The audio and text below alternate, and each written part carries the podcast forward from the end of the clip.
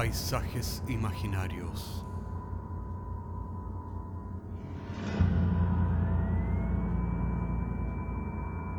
Una producción Cortés Rojas.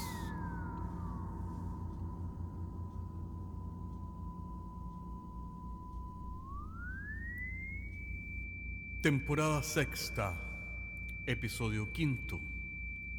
Marina.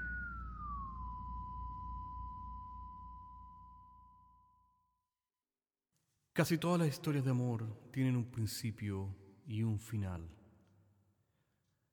Hay, sin embargo, algunas de esas que aunque tienen un principio claro y bien definido, no tienen final y perduran para siempre.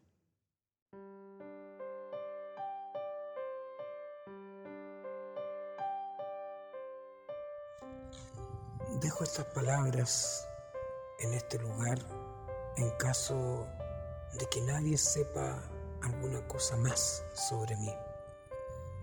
Pueden tomarlo quienes escuchen estas palabras como la carta de un náufrago que la envía en una botella al océano y el océano caprichoso como la voluntad y el destino la entrega a una playa en la cual la encuentra usted u otra persona remota.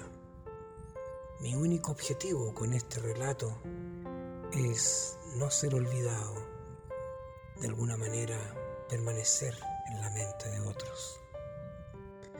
Esta historia comienza con mi música, soy músico y comencé a crear un canal de YouTube en el cual empecé a dar a conocer mi música. A mí me pasó, como a muchos les ha pasado alguna vez, que con esto de Internet uno se vuelve ambicioso y quiere tener más y más suscriptores para que tu mensaje se haga más universal y lo conozcan más personas. Había agotado ya mis redes sociales, había enviado invitaciones a mis familiares, a mis amigos, a mis colegas de trabajo, etcétera, etcétera. Estaba pensando cómo hacer crecer mi canal cuando una tarde se me ocurrió, ¿y qué tal si mando invitaciones a los amigos de mi remota infancia, 40 años atrás, en el barrio en que me forjé como un niño en aquel entonces? Y entonces, para mi sorpresa, me descubrí tratando de ubicar a las personas mediante Facebook ya que me acordaba de los nombres y apellidos de algunos de ellos.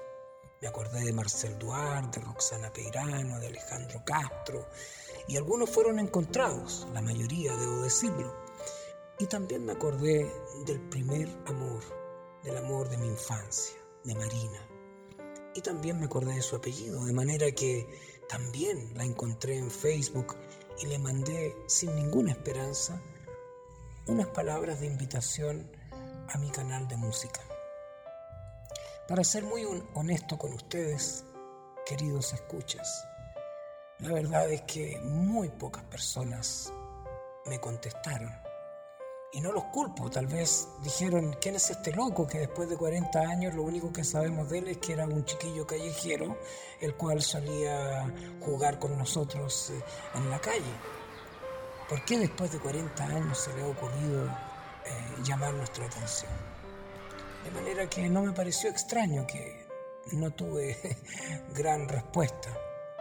Pero lo que sí me pareció extraordinario, y no estaba en mis libros, y jamás me lo imaginé, por cierto, era que Marina, el amor de mi infancia, la chica linda del barrio que yo acostumbraba a escribirle poemas para así disfrazar mi, mi timidez, me contestó.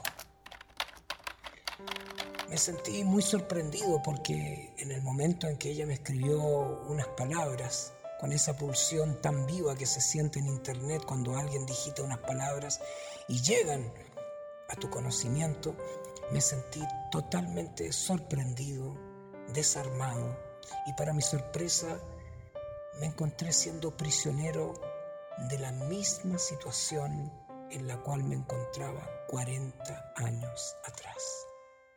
Es increíble, es algo que difícil de explicar, pero 100% verdadero.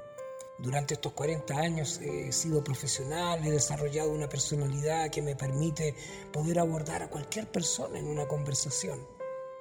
Pero con ella estaba completamente desarmado y estaba completamente tímido. La verdad es que le escribía algunas palabras furtivas y luego huía como que estuviera ocupado, porque no tenía nada más que decir. Estaba completamente tímido, estaba completamente indefenso frente a ella. Era como si el tiempo se hubiera detenido, era como si el tiempo eh, hubiera estado ese momento conservado en una burbuja que se congeló y al llegar a los tiempos actuales hubiera resucitado el aire, ese mismo aire, esa misma atmósfera que viví cuando tenía 13 o 14 años, cuando era un chico en el barrio. Era como si aquel momento hubiera quedado tan solo en un stand-by en el tiempo, nunca en un punto seguido ni menos en un punto final. De manera que ahí estaba yo, el mismo chico con una timidez enfermiza. Y nuevamente no había aprendido la lección, ya que cuando ella me dijo, ¿por qué no hablamos directamente para escuchar tu voz? La verdad es que cometí el mismo error, no había aprendido nada. Me puse a hablar como loco para poder disfrazar mi timidez. Ella nunca pensó que yo era una persona tímida. Pensó por el contrario que era una persona con mucho desplante y mucha personalidad. Pero lo cierto es que todo eso era una estratagema, era simplemente una, una falsedad para poder disfrazar, disfrazar cuánto me, me costaba acercarme especialmente a ella.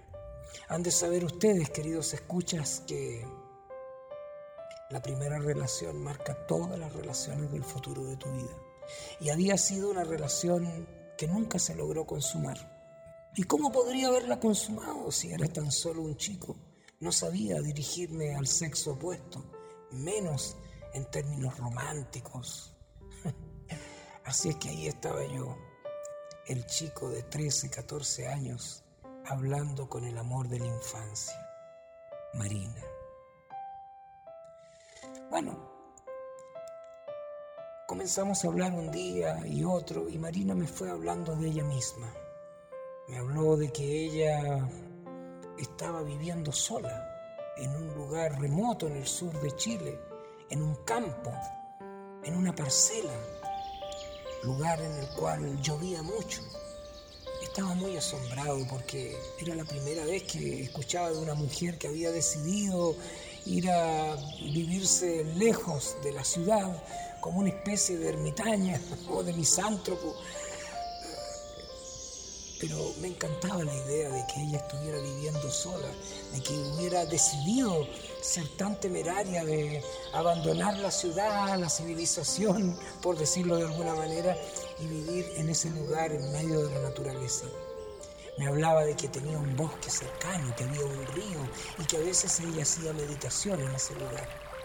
Todas esas cosas no hicieron más que hacer que yo me enamorara más y más de ella. Pero con los días que fueron pasando, nos comenzamos a dar cuenta que nuestro, nuestros diálogos intensos y llenos de significado se estaban transformando en eso, diálogos de Internet. De manera que había que, había que conocerse, había que concertar una cita. Y bueno, fui yo y ella también quienes llegamos a esa conclusión. Y bueno, Cierto día le dije a mi madre, sabe madre, eh, voy a ir más al sur. Era un día viernes. Tomé un bus, pero el bus no me dejaba. Necesitaba avanzar 200 o 300 kilómetros más al sur. De manera que me acercó unos 50 kilómetros. Estaba con mi morral y mi guitarra como un chico de 15 años haciendo dedo en la carretera, pero ya es imposible cosas han cambiado, todo el mundo es desconfiado, de manera que nadie te lleva. Estaba en eso cuando por el celular me dijo, te voy a ir a buscar en mi auto. Ella también a su vez eh, se topó con un tremendo embotellamiento del tráfico. Así es que después de horas y horas nos encontramos en, en un punto del sur de Chile.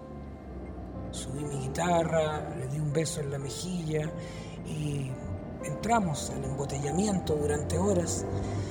El silencio era sumamente incómodo, no sabía qué hablar y usaba la vieja estrategia de hace 40 años atrás, hablar y hablar y mis palabras me sonaban huecas y en algún momento estaba tan nervioso que pensaba que hablaba solo estupideces y que le estaba aburriendo.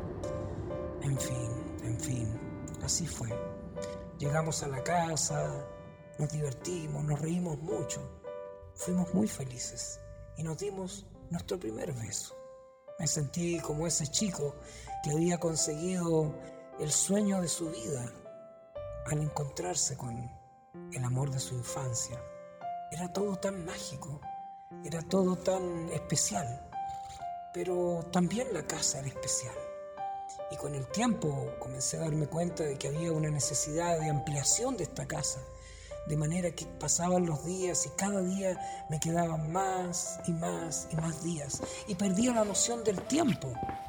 Comunicaba con mi madre por celular, pero estaba perdiendo la noción del tiempo. Y debo decir que también del espacio. Nosotros los chilenos sabemos que la cordillera está eh, hacia el este y el mar hacia el oeste. Y con eso nos ubicamos con el norte y el sur, pero acá estaba rodeado de cerros, de manera que nunca supe dónde estaba el norte, el sur, el este, el oeste, había perdido mi brújula. Y en las noches miraba estrellas desconocidas. No ubicaba dónde estaba la Cruz del Sur, las Tres Marías. No podía ubicarme. Era como que estuviera dentro de un sueño, que a su vez estaba dentro de otro sueño y dentro de otro sueño. Debo decir aquí que esta casa era inmensa y ella la había construido parte por parte, año por año. Y yo ahora era en parte el coarquitecto de este sueño que había partido con ella. Era una casa con muchas puertas, con muchas ventanas. Y a veces abría una puerta y me encontraba con el río. A veces abría otra puerta y me encontraba con una cascada y un arco iris. A veces me encontraba con un cerro. Extraño todo esto, no sabía cómo tomarlo. La verdad es que tal vez era muy feliz con ella, pero también estaba sintiendo eh, en mi interior una intranquilidad. A veces en las noches les decía, Marina, Marina, Marinita, ¿te das cuenta? A veces sabes lo que me pasa aquí. Siento que, que el mundo afuera, la ciudad, los otros países, todas las realidades que hay más allá de esta casa en medio de la nada son irreales ¿Y qué tal si hubo una tercera guerra mundial? Todo se destruyó y no lo sabemos. Estamos nosotros dos. Y así, bajo las sábanas, bajo las cubrecamas, entrábamos en el no tiempo, en el no espacio. Aunque de alguna manera la necesidad de estructura y de orden dentro mío me pedía gritos poder salir de esa casa, poder salir de ese entorno embrujado en el cual me encontraba inmerso. Un día, tal vez inconscientemente, encontré en el ático de la casa una maqueta. La maqueta era una réplica exacta de la casa, de manera que por fin podría saber de dónde podría tomarme para salir de ese laberinto. Y para mi sorpresa, en medio de esa casa, estaba la llave de la puerta de entrada. No más secretos, no más laberintos, no más puertas interminables ni pasillos, no más ventanas. Tenía la llave. La llave para salir a la libertad y salir de este embrujo, este embrujo maravilloso en el cual estaba. La verdad es que ese día fui con ella, como acostumbrábamos, Salimos, caminamos por un pasillo, abrimos una puerta y nos encontramos con el río.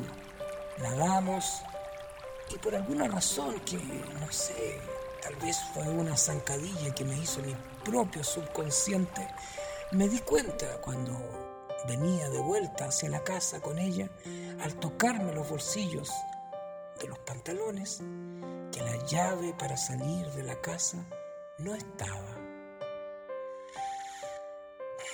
Lo más probable es que la hubiera dejado en alguna roca en el río cuando me bañaba.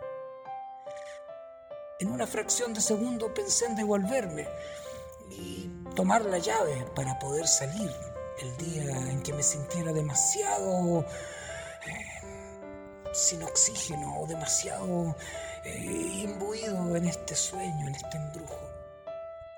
Pero acto seguido dije, ¿qué va? Continué caminando y no miré nunca más hacia atrás. Y acerca de la llave, es cosa del pasado.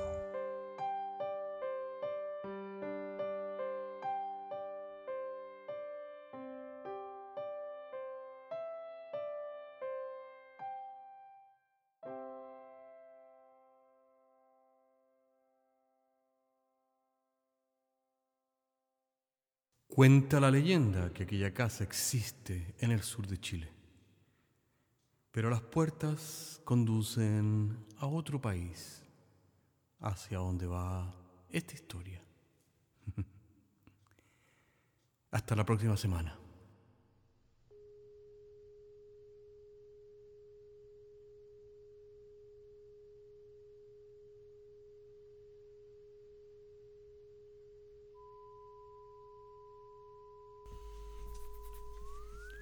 Paisajes Imaginarios es un podcast semanal que se distribuye con una licencia pública general.